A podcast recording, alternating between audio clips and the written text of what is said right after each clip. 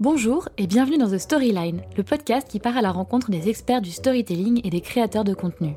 Je suis Noémie Kempf et deux fois par mois, j'invite un ou une experte du storytelling et du marketing pour décrypter les stratégies qui font le succès et la désirabilité des marques.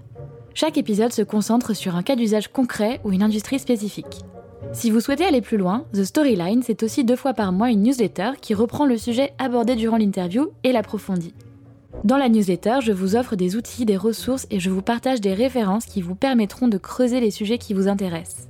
Je vous invite donc à vous y inscrire à l'adresse thestoryline.substack.com.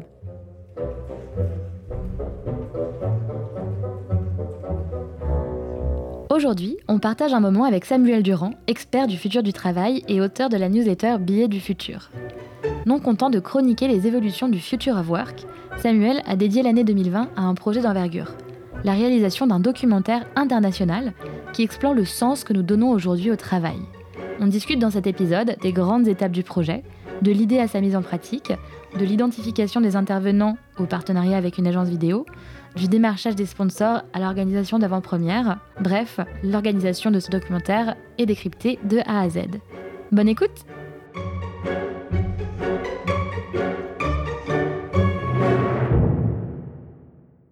Bienvenue Samuel. Merci Noémie.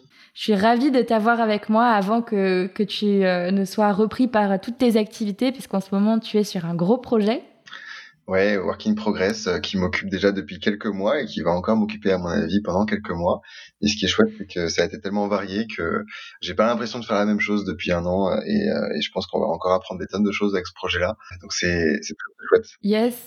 Bah trop bien. Oui, Work in Progress, je vais, euh, je vais un petit peu euh, expliquer ce que, ce que tu es en train de faire, mais avant ça, j'aurais voulu euh, rapidement repartir sur ton profil pour expliquer un peu aux éditeurs ce que tu as fait et, et comment tu t'es spécialisé ces dernières années. Mhm.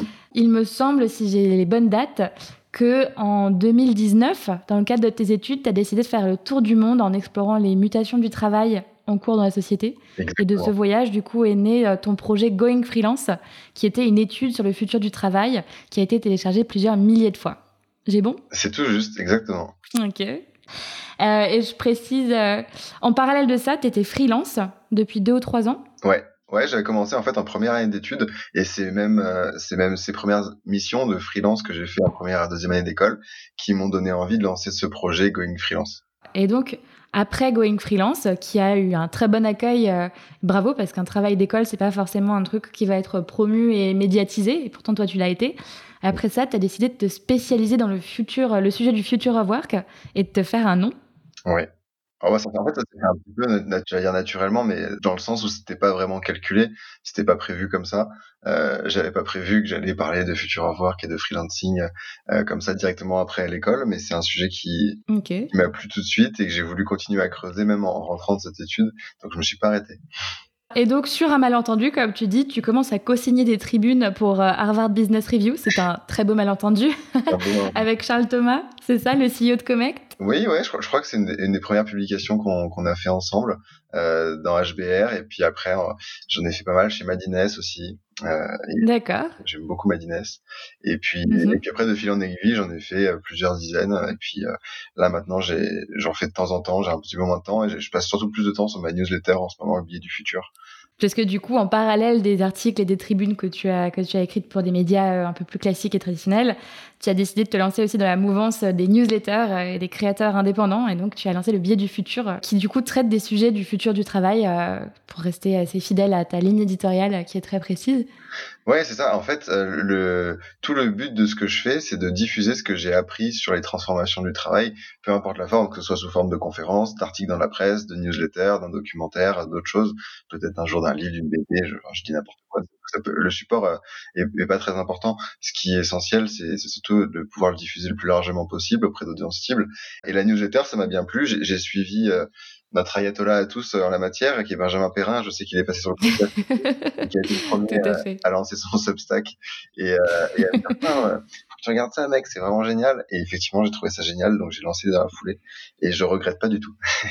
Très cool. Bah, on, y reviendra, mais, euh, mais ce qui m'intéresse le plus aujourd'hui, c'est euh, la toute dernière brique de tes, de tes activités de, d'exploration du futur du travail qui, qui en fait, euh, va te faire passer, je pense, dans un nouveau niveau d'expertise et, de visibilité. Puisqu'en 2020, début 2020, tu t'es lancé dans une aventure qui est encore plus conséquente, qui est la création d'un reportage, Work in Progress, que tu as mentionné au début de, de, de l'enregistrement avec du coup le soutien de sociétés comme, euh, il me semble qu'il y a Maïf, c'est ça, Natixis, Comet, euh, pour explorer le sens du travail au sein du Future of Work Ouais, c'est exactement ça. Le, pitch, c'est de montrer les différentes façons de donner du sens à son travail au sein de la thématique du future of work, de montrer que le travail, c'est pas forcément un fardeau, qu'on peut s'épanouir, euh, et que ça, on, ça peut être en tant qu'indépendant, mais aussi en tant que créateur de contenu ou dans le salariat, au sein de communautés, de collectifs.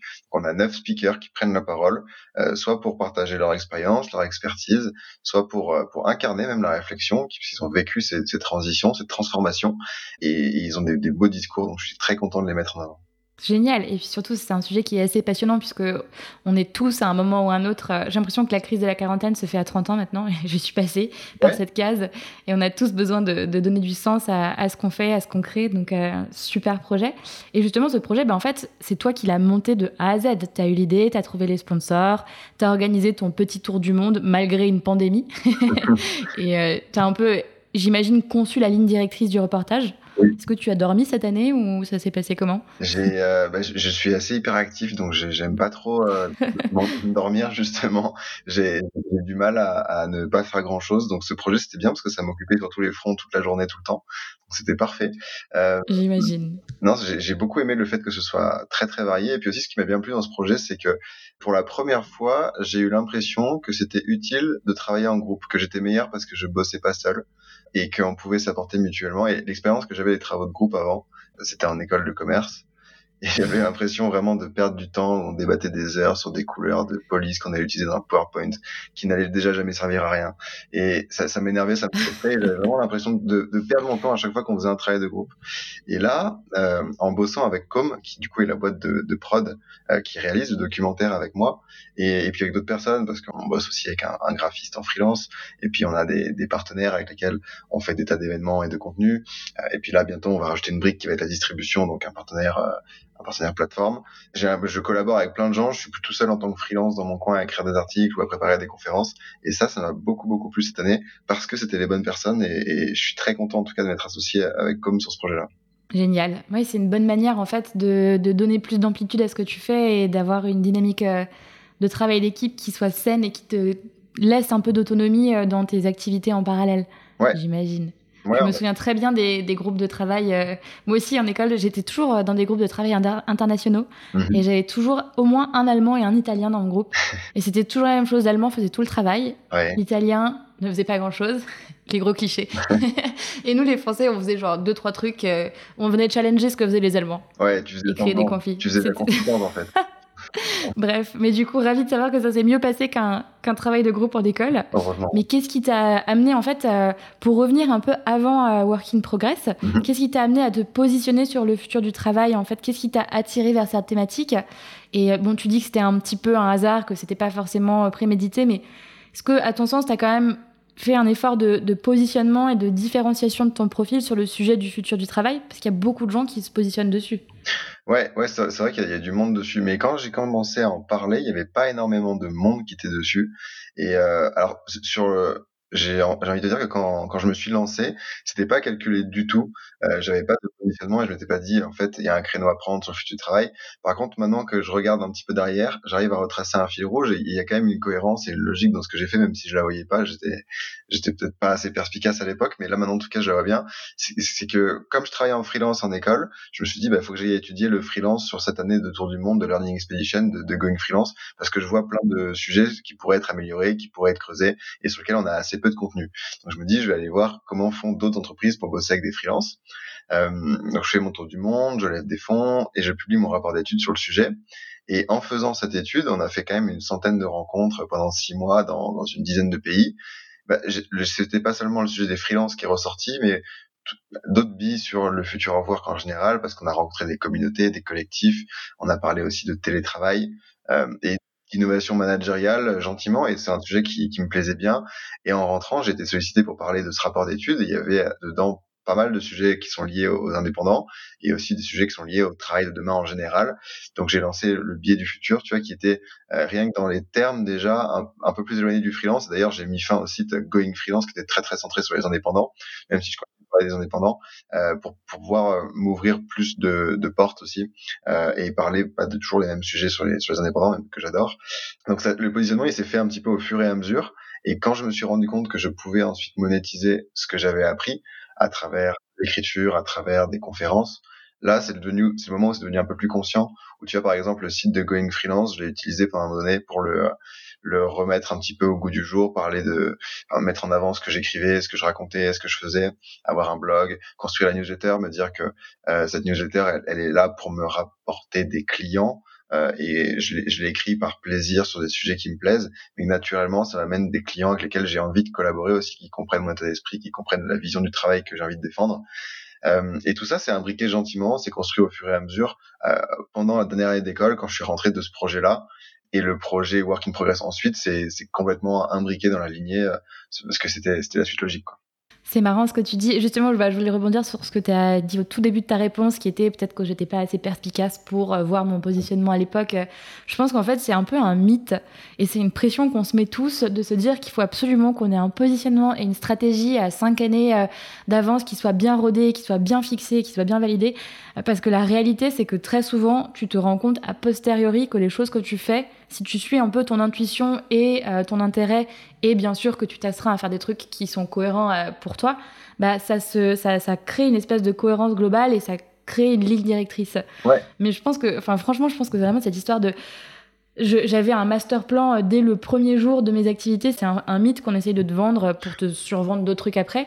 Mais c'est, enfin, pour The Storyline, c'était pareil. J'ai un peu exploré un truc qui m'intéressait et au fur et à mesure, en effet, comme tu dis, avec des briques de contenu qui sont venues se superposer, ça a construit une, euh, une un écosystème et, et, une cohérence euh, globale que, que je qu'en fait que, que, je découvre un petit peu parfois aujourd'hui et je me suis dit putain c'est pas mal en fait c'était pas bête de faire ça il y a deux ans ou il y a, il y a six mois machin. Mais en fait euh, il y a six mois ou il y a deux ans t'étais étais un petit peu à l'arrache tu faisais un truc pour essayer c'était pas forcément euh, master plan quoi. Ouais c'est exactement ça. Je pense que ce qui ce qui guide les actions c'est de se faire plaisir déjà c'est de se dire est-ce que ce projet là est-ce que si je lance une newsletter ça va me faire plaisir? Enfin, si tu le fais que, juste pour avoir des clients ça, déjà tu prendras pas plaisir à le faire et tu vas vite t'enlacer et tu auras plus envie de le faire euh, par contre, si tu le fais parce que de toute façon tu écris pour toi et ça te fait plaisir de le partager à d'autres, là ça marche. Euh, je pense que par contre, ce dont il faut avoir conscience, c'est un la régularité, c'est que il faut quand même euh, avoir un rythme un petit peu euh, pas forcément soutenu, mais récurrent dans la, dans la manière de mmh. publier pour créer un rendez-vous avec des personnes. Euh, sinon, soi-même déjà, on a du mal à s'astreindre à être euh, à être au niveau toutes les semaines. Et, et moi, le, je sais que écrire une newsletter en me disant toutes les semaines d'abord et puis ensuite toutes les deux semaines j'ai telle échéance, ça m'obligeait à continuer à faire de la veille, ça m'obligeait à continuer à écrire. Et, euh, et ça, ça m'a, ça m'a formé, ça m'a, ça m'a aidé à continuer. Et puis le deuxième sujet, c'était aussi de se dire, euh, à un moment donné, qu'est-ce qui fait, qu'est-ce qui fait ma force? Tu vois, il y a des moments où je me disais, il y, a telle boîte qui me contacte pour venir faire une conférence sur, euh, je sais pas, sur les pratiques de demain en termes de management, et je me disais, pourquoi moi Tu vois, qu'est-ce qu'est-ce qu'elles vont apprendre d'un type qui n'a jamais été managé, n'a jamais managé personne? Ça n'a pas trop de sens. Et, euh, et après, c'était de me rendre compte, bah en fait, moi ma force, c'est de dire, je suis allé partout un petit peu dans le monde voir ce qui fonctionnait. Et euh, comme une éponge, j'ai absorbé tout ça. Et puis comme une éponge, je vais le redistribuer d'une autre façon. En ayant compris que j'allais pas rivaliser avec des consultants management qui avaient 40 ans d'expérience et des, des, conférenciers depuis des années sur ces sujets-là, euh, que j'avais un positionnement qui était un petit peu différent. Là, j'ai commencé à mettre en avant le fait que c'était ce projet-là et cette diversité des, euh, des expériences rencontrées que je pouvais que je pouvais partager, qui elle allait apporter de la valeur. La stratégie de l'éponge, j'aime beaucoup. après la stratégie du pied dans la porte. non, mais franchement, je suis complètement d'accord et, euh, et je trouve ça super intéressant comme positionnement de te dire que tu assumes qu'en fait, tu n'as pas 40 euh, années d'expérience sur un sujet et que toi, en fait, tu es là pour le vulgariser de manière naïve, en partageant un peu tes évolutions, tes découvertes. Et bah, c'est exactement ce que j'essaye de faire avec The Storyline. Je ne considère pas être une experte de quoi que ce soit. En revanche, euh, j'ai découvert beaucoup de choses, je parle à beaucoup de personnes, je me documente et je me forme énormément et je partage mhm. au fur et à mesure et au fil de l'eau. Très, euh, très intéressant comme. Euh, j'aime beaucoup l'image de, l'éponge en tout cas. Ouais, c'est pas très très sexy, mais l'image qu'on marche bien, je trouve. oui, c'est vrai, c'est vrai. L'image marche très bien. Mais du coup, bah, tu as quand même réussi à monter un, reportage de toute pièce, ce qui est quand même un job assez, assez impressionnant, parce que c'est pas à la portée de tout le monde.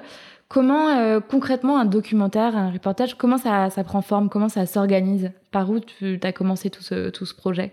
Euh, ça a commencé par une frustration qui était que le livrable que j'avais produit suite à mon tour du monde, à ma Learning Expedition, c'était un, rapport PDF de 250 pages et que même s'il a été euh, beaucoup lu, euh, beaucoup beaucoup téléchargé, alors beaucoup justement beaucoup téléchargé, beaucoup lu, je suis pas sûr parce qu'il fait 250 pages et personne va lire un rapport de 250 pages s'il n'est pas vraiment dans la thématique, très très concerné par le sujet, c'est pas du tout ludique.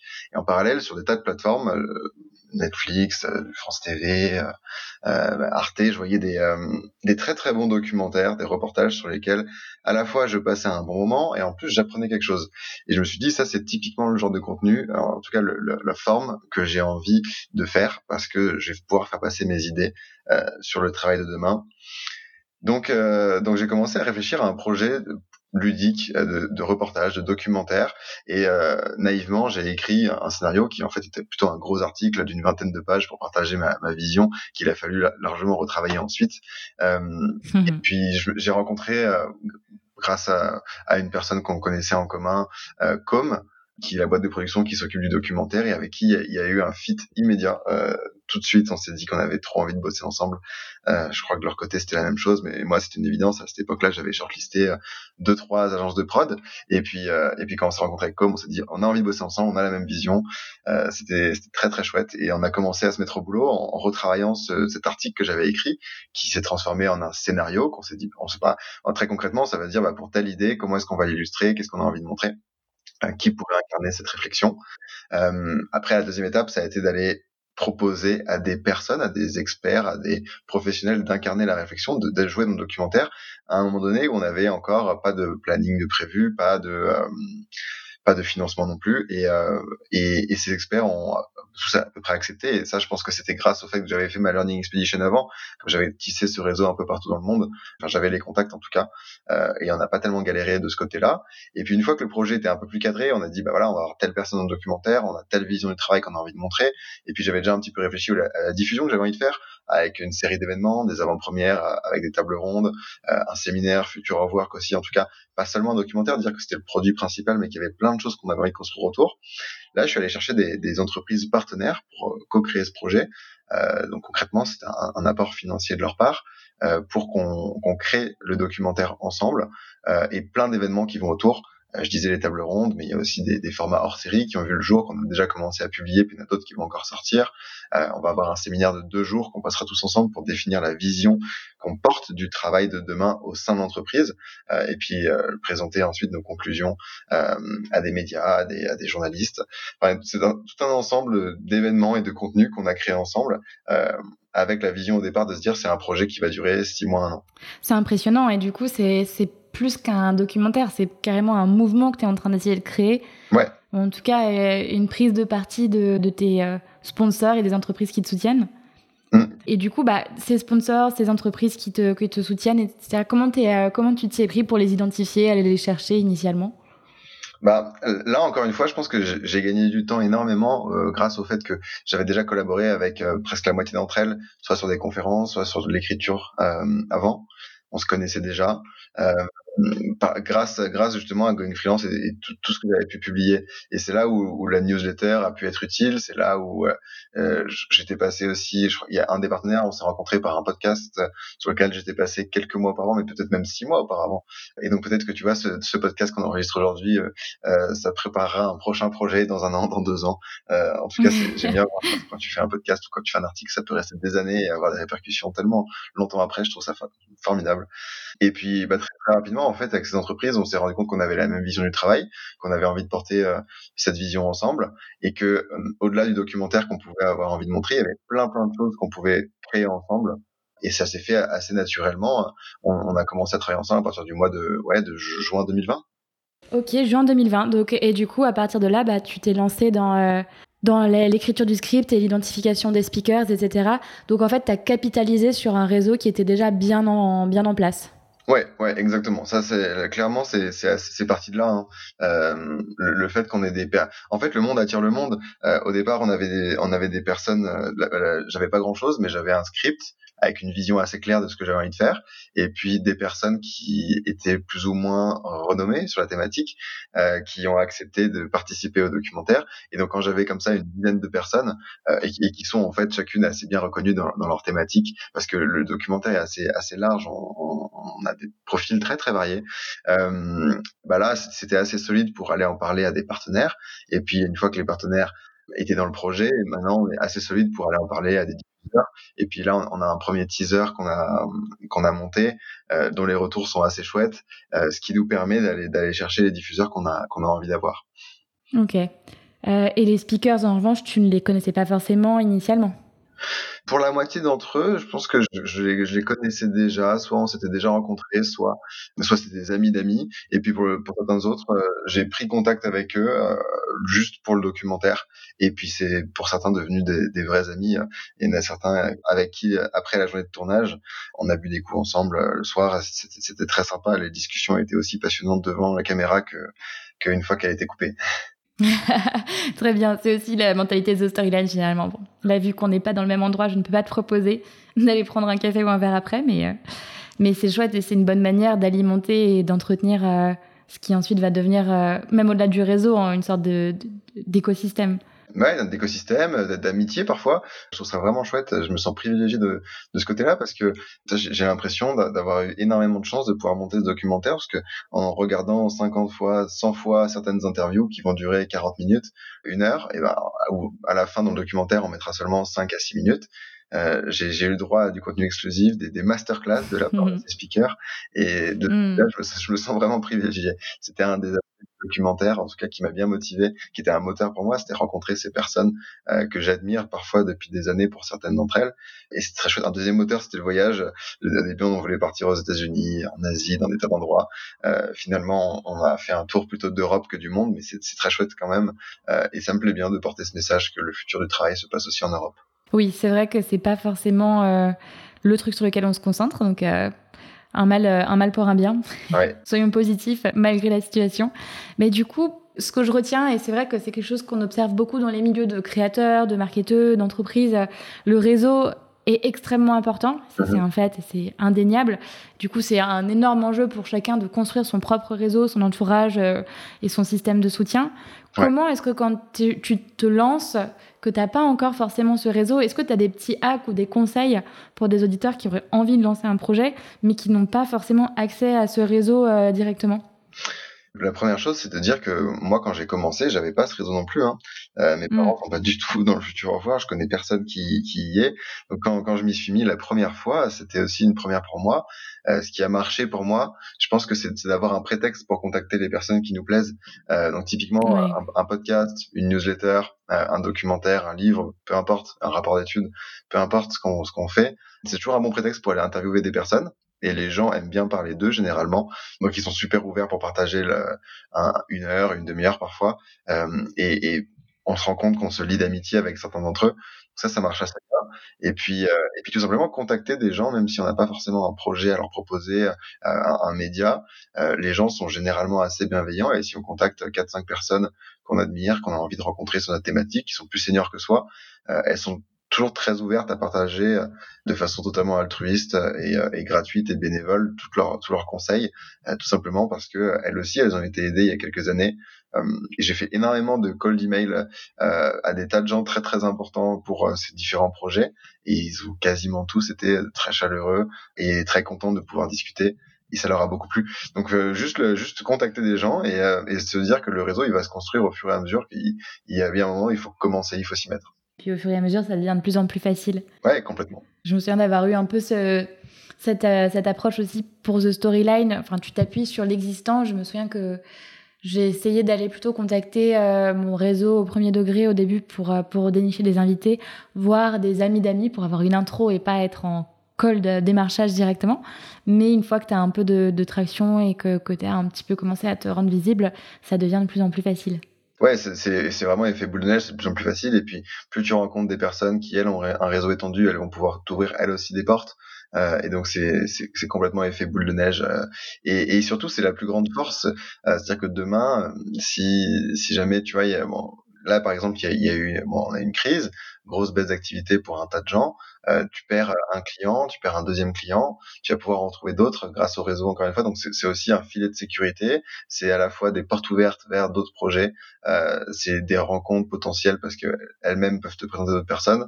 Je crois qu'il n'y a rien de plus puissant que, que le réseau. En tout cas, de Work in Progress n'aurait pas pu voir le jour euh, sans le réseau. Et puis des tas de projets non plus. Effectivement, The Storyline, tu t'es appuyé aussi sur le réseau. C'est ça qui est génial avec Internet, c'est qu'il se fait très très facilement ce réseau. Carrément. Il est ouvert. Carrément. Mais ensuite, le réseau ne fait pas tout et il faut aussi, je pense, avoir un bon positionnement et produire de, de la qualité. Ce que tu as fait, bien sûr. Mais toi, comment, à partir des speakers, des interviews, de la matière, tu t'es organisé pour... Euh, est-ce qu'en fait, la trame euh, du reportage, la trame narrative, elle était écrite avant que tu interviews euh, tes neuf speakers Ou est-ce que c'est en fonction de ce qu'ils t'ont dit et de tes recherches que tu as adapté le script et la manière de raconter l'histoire du futur du travail? Euh, non, c'était écrit avant en fait. Je dirais qu'il y, a trois étapes. Il y a, il y a la première étape de l'écriture du scénario qui a été faite avant le début de la pandémie, donc en janvier mmh 2020. Et, euh, et là, j'avais une idée assez précise de ce dont j'avais envie et, et j'ai contacté justement ces speakers parce que je savais qu'ils allaient pouvoir incarner, en tout cas sur le papier, ce que j'avais envie de montrer moi. Euh, parce qu'ils avaient vécu ce type de transition ou parce qu'ils étaient experts de ce sujet-là et que quand tu regardes, quand tu écoutes 10 podcasts et 10 interviews que la personne, globalement, elle faire la même thèse, bon, tu, tu sais qu'elle va pas raconter euh, l'inverse dans ton documentaire. la différence avec un film, c'est que tu sais pas précisément ce que la personne va pouvoir raconter, mais tu choisis quand même les speakers en ayant une vague idée de ce qu'ils vont pouvoir dire et, pourquoi tu les contactes. Et puis, tu vois, enfin, souvent je faisais un petit appel avec eux pour voir si c'était bien aussi ça qu'ils avaient envie de montrer de leur, de leur vision, de leur personnalité. Après, il y a une deuxième étape qui se qui s'est fait quand il y a eu le Covid et très rapidement, euh, il, y a, il, y a, eu pas mal de choses qui ont, qui ont, qui ont changé à la fois dans le travail, les, les tendances qu'on voulait montrer avant et qui étaient très peu visibles sont devenues ultra ultra visibles. Et donc euh, tu vas tenir un discours en disant bah en fait le télétravail c'est l'avenir du travail qui aurait pu paraître comme ultra avant-gardiste encore euh, euh, et, pas de bol. et un, un non-sens tu vois donc tu peux pas le traiter de la même façon il faut vraiment aller beaucoup plus loin. Euh, tu peux pas voilà, il faut, faut, vraiment des personnes qui sont ultra qualifiées sur le sujet et qui peuvent en parler hmm. et apporter plus que de dire ouais c'est quand même pas mal de pouvoir bosser depuis chez soi. Donc et puis c'est voilà dire que c'est ça se résume pas à ça le futur work. Donc la deuxième étape c'était de retravailler un peu le script en se disant on veut pas faire un documentaire qui est centré sur la transformation du travail en réaction au Covid, mais qu'on traite mm. quand même à travers le prisme euh, du Covid l'accélération des tendances qui préexistaient à la crise. Donc ça, c'était la deuxième étape. Et puis après, euh, sur, les, sur les interviews, on a à peu près entre 40 minutes et, et une heure euh, de, de matière qui est à chaque fois exceptionnelle avec tous les speakers. Et il faut garder le meilleur du meilleur. Et donc, il faut arriver à, à couper tout ça pour que ça fasse entre 5 et 10 minutes à chaque fois euh, pour chaque speaker. Et, et donc, forcément, tu es obligé à un moment donné de, de faire dire un peu à la personne ce que toi, tu as envie de montrer dans le documentaire et de réécrire un petit peu, de te dire, bah, j'avais prévu de montrer ça dans telle partie. Il n'y a pas exactement ça, mais en même temps, il y a des billes qui ont été amenées sur tel sujet. C'est intéressant de le traiter. Et donc, tu vas adapter. Je dirais que 80% est déjà écrit avant et tu sais sur ce sur quoi tu vas aller. Par contre, tu as, 20% qui fluctuent et qui dépendent vraiment de la façon dont, le speaker va, va, créer ses phrases, va pouvoir euh, construire son discours sur, sur l'heure que tu as passé avec lui. Donc, tu as quand même un, jeu de, de, de, Lego à faire, euh, de, reconstruction et déconstruction des, euh, pas des propos, mais en tout cas des, de la contextualisation des témoignages qui doit prendre du temps. Et autour de ça, du coup, tu vas, tu vas écrire l'intégralité du script et rajouter, super, superposer avec des images contextuelles. Ouais. Exactement. Après, il faut illustrer chaque idée euh, et, euh, et, ça, c'est. je salue le travail encore une fois de Com parce que c'est c'est Flo qui réalise le documentaire, qui s'en occupe et qui fait ça à merveille. Mais à chaque fois, lui, tu vois, moi, je me concentre. Chaque interview, je me concentrais sur euh, est-ce qu'on a exactement le fond qu'on veut? Est-ce que euh, pour est-ce qu'on il faut pas que je repose la question sous une forme différente pour réavoir ça? Euh, Et puis lui, à chaque fois que personne disait quelque chose, lui il se concentrait à comment est-ce que je vais pouvoir illustrer tout ça à l'image? Euh, et, et, ce travail qu'on fait en ce moment de post-production, il est difficile parce qu'il faut à la fois se concentrer sur est-ce que je veux mettre euh, telle phrase parce que déjà un, elle s'imbrique bien dans la vision, le fil rouge du documentaire dans son ensemble, et deux, est-ce que cette phrase s'enchaîne bien avec ce qui vient d'être dit et fait le lit de ce qui va arriver juste après? Donc il y a une vision à la fois très micro et très macro à avoir en même temps qui te fait des nœuds au cerveau. Oui, tu m'étonnes. Est-ce que du coup tu as appris des choses particulières par rapport au format vidéo? C'est vrai que j'ai l'impression que c'est un format qui est quand même moins euh, privilégié, enfin si ce n'est du côté des youtubeurs, etc. Mais mhm. en tout cas, le format documentaire, c'est quelque chose d'assez particulier. C'est quoi tes, tes learnings euh, là-dessus et tes, petits conseils sur, euh, pour les gens qui voudraient s'y mettre? Ah, Moi, j'ai appris énormément. Alors sur, sur l'aspect technique de la vidéo, pas, pas, c'est pas là où j'ai plus progressé parce que j'ai été bien entouré euh, et j'ai délégué toute, la, toute cette partie-là complètement à, Com. En revanche, je, sais que j'ai beaucoup progressé sur le côté presque journalisme, euh, de la préparation de l'interview, euh, le fait de mener une interview, de poser les bonnes questions. Euh, et ça, je pense que je m'étais entraîné aussi avant dans, dans le projet en, en faisant euh, ma centaine de rencontres là. C'était à chaque fois deux heures d'interview euh, partout dans le monde, donc c'était, j'avais l'occasion de poser plein de questions et de voir la façon dont elles fonctionnaient, puis te dire que ah si t'as pas la réponse là, tu reposes deux trois questions après sous une autre forme pour, pour aller là où tu as envie quand même.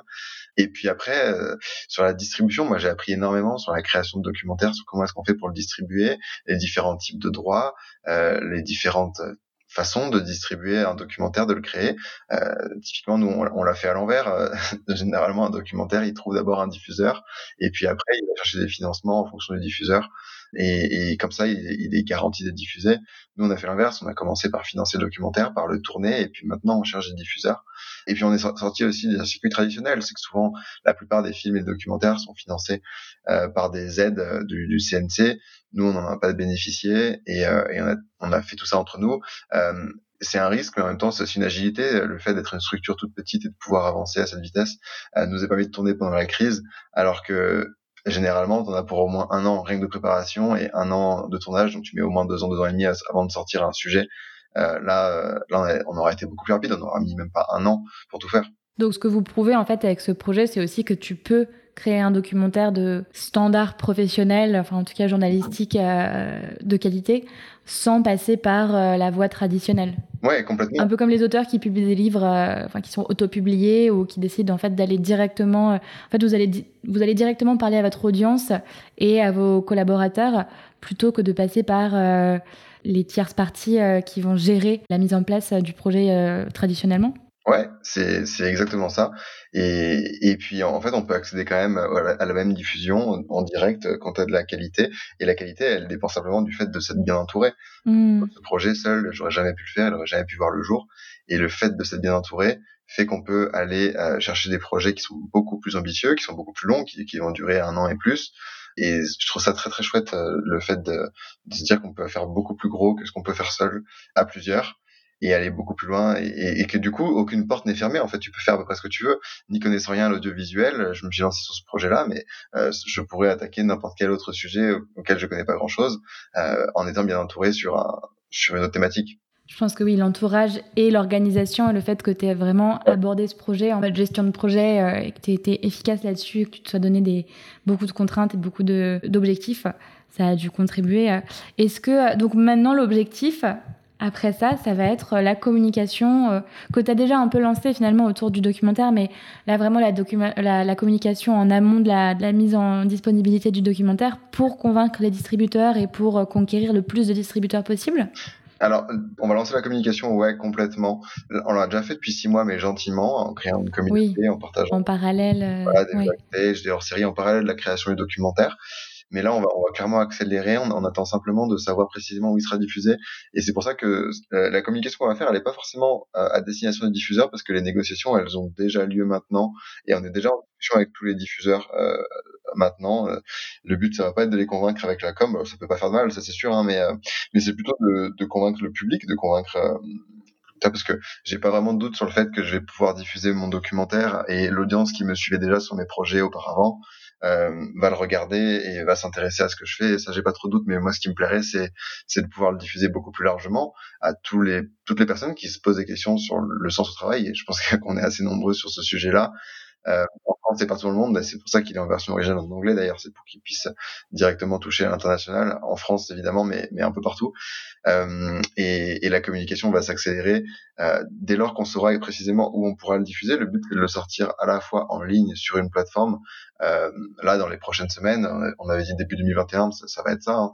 Et, et puis surtout, euh, on avait prévu une série d'avant-premières en France et en Europe, une petite dizaine de dates euh, sur lesquelles on va avoir des tables rondes euh, suivies de la projection et donc des moments d'échange à la fois avec les partenaires des documentaires, avec un, un speaker local à chaque fois, et plus le, le public. Et, euh, et ces moments-là, j'ai vraiment envie de pouvoir les tenir, sauf que ça dépend pas de moi, ça dépend pas mal du Covid. Euh, et pour, pour, le coup, euh, je croise les doigts encore, il y a encore une possibilité pour qu'on puisse les, faire comme prévu au mois de, à partir du mois de février, euh, mars. Et puis si jamais c'est pas le cas, on, transformera tout simplement ces avant-premières en projection un peu plus tard, dès, qu'on en aura l'opportunité. Et on fera dans tous les cas ces, moments-là. Et peut-être que le documentaire sortira à ce moment-là en ligne auparavant. Enfin, dans tous les cas, on aura les deux, le physique et le virtuel. Bien sûr. Et quoi qu'il arrive, vous avez déjà un, une flopée de contenu du coup euh, que vous que vous publiez euh, sans être en, en grosse communication euh, agressive. Aujourd'hui, en fait, comment tu t'adresses à ton audience? Tu disais que vous avez mené le documentaire en anglais, mm -hmm. mais tes communications, est-ce qu'elles sont en anglais ou en français? Ça, été un grand sujet de questionnement cet été au moment de lancer la communication. Donc le documentaire est en anglais. Sur neuf speakers, on en a sept qui parlent anglais, on en a deux qui parlent français. Quasiment toutes nos communications ont été en anglais sur les pages officielles du documentaire. Mis à part des, des épisodes hors série qui ont été tournés avec euh, des personnes qu'on a interviewées en français, voilà, je me suis permis de, de publier en français. Euh, sur mes comptes perso à moi, je publie plutôt en français, et puis sur les comptes officiels de Work in Progress, plutôt en anglais. Euh, ça, c'est globalement la ligne de conduite que je me suis fixée. Et, et, en fait, je pense que ça va aussi dépendre largement de, de, du diffuseur. Si on a un diffuseur qui est très franco-français, ça, ça penchera plutôt pour la France. Sinon, euh, après, le but dans tous les cas, c'est de le diffuser international. Donc, on va, on, les communications en anglais resteront. Et pour le documentaire, euh, tout sera en anglais, version originale en anglais, sous-titré, sous-titré évidemment, mais euh, mais ça sera ça sera de l'anglais. Donc euh, donc les, les communications, c'était évidemment assez tourné vers l'international parce que les réflexions qu'on présente, elles sont pas du tout propres à la France. Euh, elles sont elles sont propres au monde entier. Ça pourrait ça pourrait concerner n'importe quel pays. Justement, je vois que, que l'heure tourne et je vais pas te retenir euh, toute la journée. Mais, mais déjà, d'une part, j'aurais beaucoup aimé te réinviter potentiellement dans un prochain épisode pour qu'on parle de justement euh, ce lancement du documentaire, de ton organisation, de la communication, de tous tes ouais. apprentissages euh, en parallèle dont on n'a pas eu le temps de parler, si mmh. tu es OK. Bah, avec plaisir, ouais, Génial. Bon, on va prendre rendez-vous alors après. Et deuxième chose, tu parles justement d'apprentissage universel sur le sens du travail. C'est un sujet que je pense qui intéresse un peu tout le monde. Est-ce que tu peux nous donner quelques petites miettes, euh, quelques petits insights euh, du documentaire en exclu? Ouais. Par rapport à ce que tu as appris Ouais, complètement. Bah, je, je crois qu'en fait, on a chacun, bon, ça c'est pas une nouveauté, hein, tout le monde le sait, mais on a chacun une, une façon d'envisager le travail complètement différente et qui est propre à soi, et qui du coup fait qu'on n'a pas tous les mêmes attentes, et que pour certains, avoir du sens au travail, ça va être changer concrètement ce qu'ils font comme activité, donc il y a besoin d'une vraie transition. Et pour d'autres, il suffit de faire des petits changements, par exemple euh, les personnes avec lesquelles on travaille, la structure dans laquelle on travaille, le lieu dans lequel on travaille, les outils avec lesquels on, on travaille. Il n'y a souvent pas besoin de grand chose, il suffit qu'on change un petit élément pour qu'on se sente beaucoup mieux et que ce ce qu'on faisait avant euh, devienne beaucoup plus intéressant simplement parce qu'on le fait euh, plus pour quelqu'un d'autre mais on le fait pour soi ou parce qu'on le fait plus après avoir fait une heure de trajet le matin et une heure de trajet le soir on peut le faire depuis chez soi et il y, a plein de petites briques qui peuvent être changées sans devoir faire une énorme transition de vie et euh, devoir tout plaquer et devoir tout recommencer à zéro. Et l'avantage c'est qu'en 2021 et, et, dans toutes les années qui vont venir ça fait déjà quelques années dans ce nouveau paradigme du travail euh, on a toutes les cartes en main pour faire ces changements là euh, et pour créer, alors soit pour rejoindre la structure euh, qui nous convient, soit pour créer la structure qui nous plaît, euh, et euh, en tout cas rejoindre les, les codes auxquels on s'identifie. Et il y a plein de modalités. Il faut pas forcément rejeter le salariat en se disant tac, allez, je me lance en freelance parce que ça me va pas le salariat, l'entreprise c'est nul. C'est juste que t'as pas encore trouvé la bonne entreprise qui te convient. Euh, et puis le freelancing est pas, pas tout rose. Et puis pareil, hein, dire qu'on peut aussi s'épanouir en, en, faisant ce qu'on voulait en freelance en tant que créateur de contenu. et si, si ni l'entreprise ni le freelancing nous convient, on peut même trouver une communauté collectif. En tout cas, que toutes les portes sont ouvertes pour euh, donner du sens à son travail et que c'est à, à, soi de, de, le créer. Oui, la difficulté étant euh, de savoir s'orienter et, et, faire le pas, euh, de sauter un peu dans l'inconnu. Mmh. Ouais. Et pour toi, du coup, euh, tu parlais de soit rejoindre une boîte qui, qui nous plaît, soit euh, continuer à créer le job de nos rêves. Qu'est-ce que qu'est-ce qu'il y a pour la suite après le, le documentaire euh, dans tes tiroirs? Je j'ai pas vraiment de visibilité. Je sais que j'ai envie de continuer à, à jouir de cette liberté que j'ai, euh, qui est à mi-chemin entre l'entrepreneuriat et l'indépendance. Mais l'indépendance, c'est l'entrepreneuriat finalement. Je suis pas fermé à rejoindre une entreprise un jour dans lequel je me reconnais dans les valeurs mais, mais là, pour l'instant, je m'éclate vraiment bien en freelance euh, et en entrepreneuriat. Donc, je pense que je vais continuer dans l'audiovisuel. Je vais, je vais continuer avec certainement d'autres projets, euh, pas forcément un documentaire, peut-être des séries. Euh, j'ai pas mal d'idées de, de, business, de venture en tête euh, que j'ai mmh. lancé, qui, qui me trottent depuis un moment et ça va être difficile de continuer à les ignorer. Donc, il va falloir un jour que je m'y mette. Mais mais je sais que ce qui continuera de guider mon travail, c'est la liberté au quotidien, la liberté de choisir les personnes avec lesquelles je travaille, qui pour moi est fondamentale, plus importante encore que le lieu et le temps de travail. C'est vraiment les gens avec lesquels je bosse qui me plaît. Ça, pour rien au monde, jamais j'enlèverai. et après, la, la, forme sous laquelle je vais le faire, que ce soit sous, tel statut, tel statut ou au sein d'une structure, ça m'importe pas vraiment. On a hâte de voir ça. On va suivre avec intérêt euh, tes prochaines, euh, tes prochaines évolutions, du coup. Eh ben, merci, Noémie. Et puis, bah, on se retrouve très rapidement pour faire un bilan sur le lancement de Work in Progress et tous tes apprentissages complémentaires. Et je te souhaite une bonne journée. Génial. À très bientôt, Noémie. Bonne journée. Salut. Merci d'avoir écouté cet épisode. La question du sens au travail est sur toutes les lèvres récemment et j'espère que la conversation vous a donné envie d'explorer le documentaire. Ce que je retiens de l'expérience de Samuel, c'est que lorsque l'on se lance dans un projet de création de contenu d'envergure, le soutien et la portée de son réseau est une arme redoutable. Et pour construire ce réseau, un jeu qui se joue sur le long terme, la conception de briques consécutives de contenu cohérent et pertinent est la meilleure stratégie à adopter. Alors à vous de jouer et j'espère retrouver vos projets rapidement en ligne. A très vite dans The Storyline.